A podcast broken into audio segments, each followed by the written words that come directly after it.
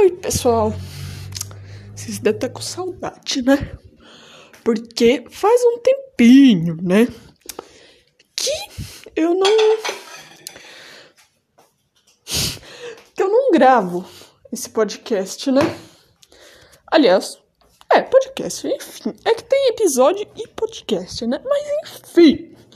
Aqui, nesse episódio, eu vim falar tudo sobre os vira-latinhas tão amados desse Brasil varonil, não é mesmo? Mas vamos começar por um mito, assim, eu diria que é meio mito, meio verdade, né? Que os vira-latas não ficam doentes. Mas assim, por que que eu diria que é meio mito, meio verdade? Porque eles ficam doentes, óbvio. Não é que é impossível de ficar. Mas, assim, né, gente? É. Meio dizer que. É. É muito mais difícil comparado com raças, né? Então. É. Dá pra ele ficar doente óbvio, né? Como qualquer cachorro, como qualquer bicho e ser humano. Aliás, a gente é um tipo de animal, né? Caso não sabia. Mas. É. É muito mais difícil, né? E. Uma outra questão é que.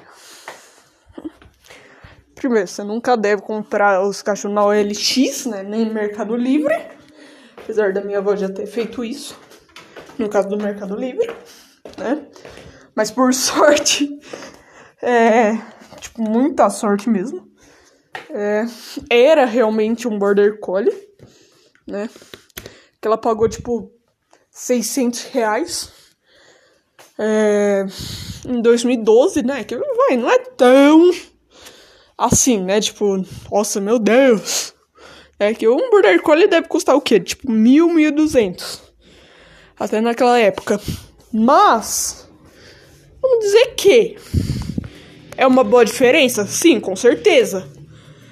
Mas, assim, primeiro, só era um Border Collie porque a pessoa com certeza roubou. Tanto que é, a gente foi perguntar e a pessoa nem sequer sabia o dia que ela tinha nascido. Então, cara, se você é um criador, tem mesmo aqueles fundos de quintal, sabe quando o cachorro nasceu, né? Então, tipo assim, né? É um mínimo esquisito. Mas enfim, uma outra questão é que o vira-lata você pode adotar ou em Yong ou em pet shop, porque né, você nunca vai comprar um vira-lata, ou pelo menos não deveria. Não é mesmo? Mas uma questão para ser ressaltada é que eu sempre vejo as pessoas fazendo enxoval e como eu vou dizer, adotando, fala, nossa, eu vim adotar esse tal cachorro, tal aquilo, tal isso. Só que eu sempre vejo é não é nenhuma crítica, tá? Mas é tipo algo, pelo menos, pra se pensar, sabe? Por quê? Entendeu? Tudo bem, eu entendo que no caso de filhote, né? Justamente o que eu ia dizer, as pessoas adotam mais filhotes, né? É. E. Que nem. No caso, assim, de canil, eles só vendem, tipo. É. O, o cachorro filhote. Mas que nem eu. Eu gostaria de pegar o cachorro, tipo, adulto. Eu não quero filhote, entendeu? E por isso que, tipo, tem que ser, tipo, adoção. Lógico, eu gosto, eu gosto, mas que nem eu queria um bulldog francês e não acho pra adotar, então teria que ser compra, então, né? E não queria ter que pegar filhote, né? Porque você tem que perder a. a como fala? A guia. É, você passa pela fase da adolescência que você não sabe, o cachorro tem isso, né? A fase da adolescência. Inclusive, eu indico um vídeo que tem no Tudo Sobre Cachorros. Porque por enquanto não tem meu canal, né? Afinal, tá bem difícil de fazer os vídeos lá. E. E assim, que nem idoso e cachorro com deficiência, né? Seja qual for ela, né? Física, é, visual, é, renal, diabetes, é, que nem. Em gato tem FIV ou FeLV, que aí é leucemia e AIDS. Que FeLV é leucemia, FIV é AIDS, né? Sim, o gato pode ter qualquer um desses dois, igual o humano. Mas o cachorro não sei se ele pode ter.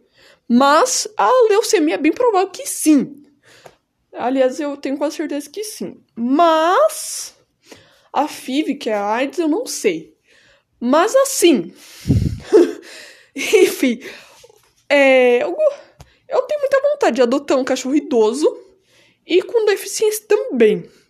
Porém, eu confesso que. Eu confesso que. Dá muito trabalho. Inclusive, eu gosto mais daqueles cachorros com deficiência física. Porém, eu imagino que dê muito gasto por conta que eles usam fralda. E eu penso assim, mano, se o cachorro que, tipo, vai, tem condições sem ser a deficiência física, no caso, né? Eles usam tapete higiênico. Beleza. Aí no caso que eles vão usar fralda, né? Que, por caso você não saiba, eles não podem ficar na cadeira de roda o tempo todo. Então, às vezes, eles têm que usar fralda, né? Então, assim, né? Ok. Como não é o caso daquele cachorro lá que tem. Que eu vi, né? Pra adoção, ele tem incontinência fecal e urinária, né? É, acho que é isso. E aí ele tem que ficar de fralda o tempo todo, o que gasta mais fralda ainda. Mas, contando com. É, como fala? Seja o cachorro de deficiência física mesmo. Aí você vai gastar, imagino, bem menos, né? Um pouco menos. Enfim, vai gastar menos, né? Seja um pouco ou bem menos. Mas, enfim, é, e aí, vai, vamos supor que você gaste de tapete higiênico, né? Eu já ouvi dizer que você gasta as 30 unidades mesmo, né? É, no caso, né? É 30 unidades para cada cachorro. Fiquei um pouco confusa. Mas, vai, tipo, se não me engano, na fralda eles vendem tipo 20 unidades. Não chega a ser 30, isso eu lembro. Eu não lembro quantas exatamente é. Mas assim, então, você vai acabar gastando um pouco mais. E assim, eu lembro que, tipo, não sei se era Pet Love ou com base, que era R$18,90 cada pacote. Então, acaba sendo um pouco carinho, né? Mas assim, vai, eu acho que compensa, até porque, é, vamos dizer que esses animais, muitas vezes, eles esperam até 12, 13 anos, muitas vezes esperam uma família, né?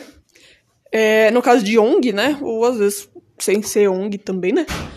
Porque no caso, tipo, quando é protetor, tipo, a pessoa acaba ficando com o cachorro, ninguém quer, né? Então, a pessoa fica com ele mesmo. Então, assim, né? É, sei lá, acho que é isso mesmo que eu ia dar mensagem.